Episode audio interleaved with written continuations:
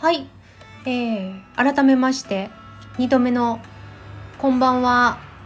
えー、ちょっと道路がうるさいけどこのまま行きます。広島暮らしのヤンピーです。えー、そう98回目のラジオ投稿お久しぶりですのやつの後編にしてみます。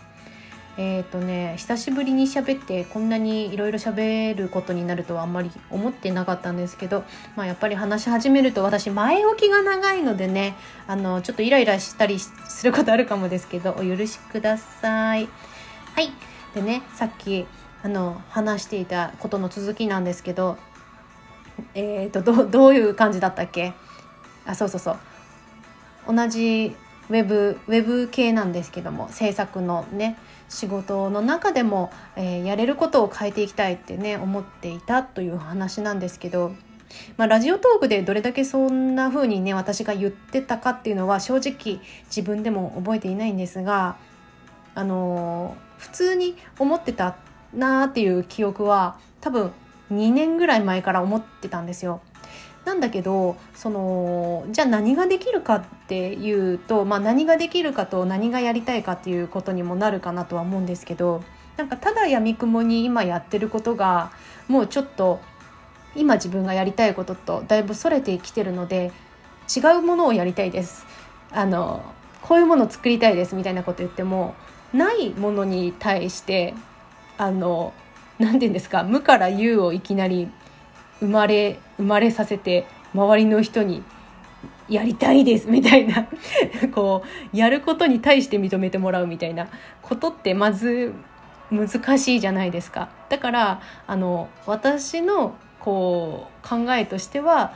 えー、私パラレルワーカーで自分の仕事もやってるのでその自分の個人の仕事でそのまあ自分がねやりたいこと例えばこういった音声を使ったような、えー、何かお仕事とかあと動画のね作成をやりたいとかちょっとしたアニメーションを作りたいとかもうちょっとイラストを生かしてあのー、ウェブの方でも生かしていきたいなとか、まあ、そういったことをまず個人単位でやっ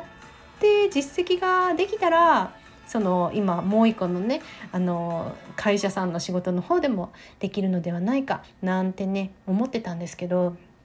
なんかまあそそういうルートかなみたいなそれだったらアピールできるかなみたいな風に思ってたんですけどあのそうあの夏頃にねすごい印象的だったのがですねなんか先にそっちの何て言うんですかねあの会会社の方っていうんですかねそっちの方でそういう仕事をやる機会が増えてきたっていうのがすごいあのね自分の中ではねえこんなことあるんだみたいな感じのあの何て言うんですかね。まあ、別に転職したとかでもないですし周りの人間関係も別に変わったとかでもないんですけどすごいね何て言うんだろう晴天の霹靂ぐらいというかですね。あそうなんだみたいな感じでびっくりして、まあ、ももちろん嬉しかったんですけどなんかねそうなんですよ。まああんまりさこういうのってどこまで詳しく言っていいのかちょっとわからないので、まあ、まあでもヤンピーが言ってた風なことがことに近いことができるようになったと思ってもらえればいいのかなとは思うんですけどそう。っていうのがすごいびっくりした夏でした。だからなんか夏はですねその何でしょう自己学習をしてたこととかもあってあそうライブ配信ですね。その7月の更新をしてた頃のライブ配信とかで多分あの何ですかどなんていうか自己学習したいことを今日は2コマ進めるとか言ってた気がする。今思い出しましたけど、うん、それの学習をたし多分ね夏8月とかはねあの、まあちゃんとちゃんとじゃないなよりスピード感を持ってやろうみたいな結局別に全部終わってるわけでは ないんですけどね、うん、そんな感じがあってあの、びっくりしたというか、うん、そんな感じでしたよ。であの、まあうまく伝わったかはちょっとわからないですけどあのたまにですねこのヤンピーのギフトハブラジオですねまあ、ラジオトークとかあと Spotify も見てくれたって方がいてびっくりしたんですけど本当に偶然ですねこの番組を見つけてくださる方がたまにいらっしゃるんですよ知り合いじゃない方で。でなんかそういう方からですね応援のメッセージをあのいただいたりすることがあってすごい嬉しいなって思うことがあるんですけどなんかその、まあ、個人ななんて言うんでしょうね、まあ、やりたいことをやってみようみたいなところに共感していただいたりとかですね、まあ、単純にのんびり喋ってるのがいいとか言ってもらうこともあるんですが、まあ、とにかく何が言いたいかっていうと, えーと、なんかそういうふうな感じであの思ってもみなかったところからこ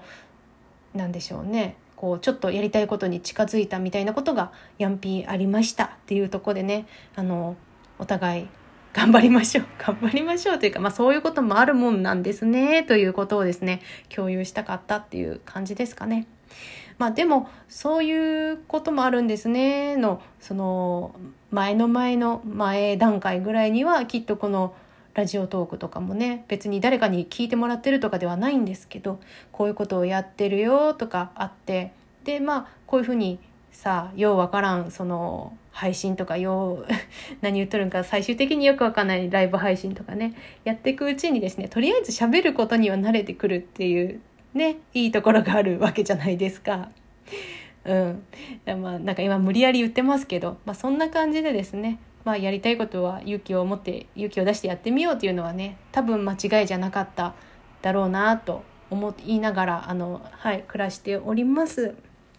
でもねなんかいざそういうふうにそのあじゃあそっちに進んでいいんだみたいな感じになった時になんかこれまでそういうことがなかったというかですねあのなんだろう個人の仕事だったら結構あこういうことやってみたかったっていうことがあのやっていくっていうのが個人の仕事なのかなっていうふうには思ってるんですけれどあのその会社さん単位のものに関しては結構もう私はあの好きな分野であるっていうのは前提ではありますけどその、まあ、言われたら「はいはいはい」みたいな感じで こだわりがないクリエイターなんですよ。それがいいのか悪いのかわかんないですし、人から言うとそんなことないよって言ってくれる人もいるんですけど、まあ、そんな感じでですね、あの、何でもやりますみたいな感じでやってきて、まあ結局何でもはやれないんですけど、来たので、なんかいざそういう風になると、あ、本当にこれだけでいいのかなとか、えじゃあ今までやってたことをあの全く、まあ、関わらないということはないですけどないけどそう深く関わらなくなった場合にえ大丈夫なんだろうかみたいな仕事として成り立つんだろうかとかねあのすごいやりたいって言っとったじゃんって自分で思うんですけどなんかもうこっちの分野のことはもうちょっともういいやりたくない。今今の自分にとってはやりたくないみたいなことを言っとって他のやりたい人に席を空けたいって言っとったじゃんって自分でも思うんだけどなんかいざそうなってみると大丈夫かなとか不安に思ってる自分とかもいてですね。まあ、そんなもんなんですかね。わかんないですけど、まあ、そんな感じでですねそのそう最初のね話にタイトルに戻りますけどあの10月っていうのがね結構節目な感じが毎年今年はそういう感じ。去年はハマグリが来た。その前はラジオトーク始めて初めて海外旅行に行く準備をしてる。みたいな感じでしたね。まあ多分ですね10月っていうよりもですね11月が私の誕生月なので多分人って自分が生まれた月付近が元気になるというかなんとなくそのまあプレゼント的に自分へのプレゼント的になんかこう楽しみにしてることを持ってってくる癖っていうのが私には多分あるんですよ。だから、まあ、たまたまですねその11月前の10月がそういった節目になりがちなんだろうなとは思うんですけど皆さんにはなんかそういうありますかね？自分の誕生月付近とか、まあ、別に誕生日じゃなくてもなんかこうなんでしょう？相性のいい季節とか月とかになんか節目が来がちだなみたいなあるんですかね？まあ、そんな感じで来年の2022年10月って一体何があるんだろうなとかちょっと思ってます。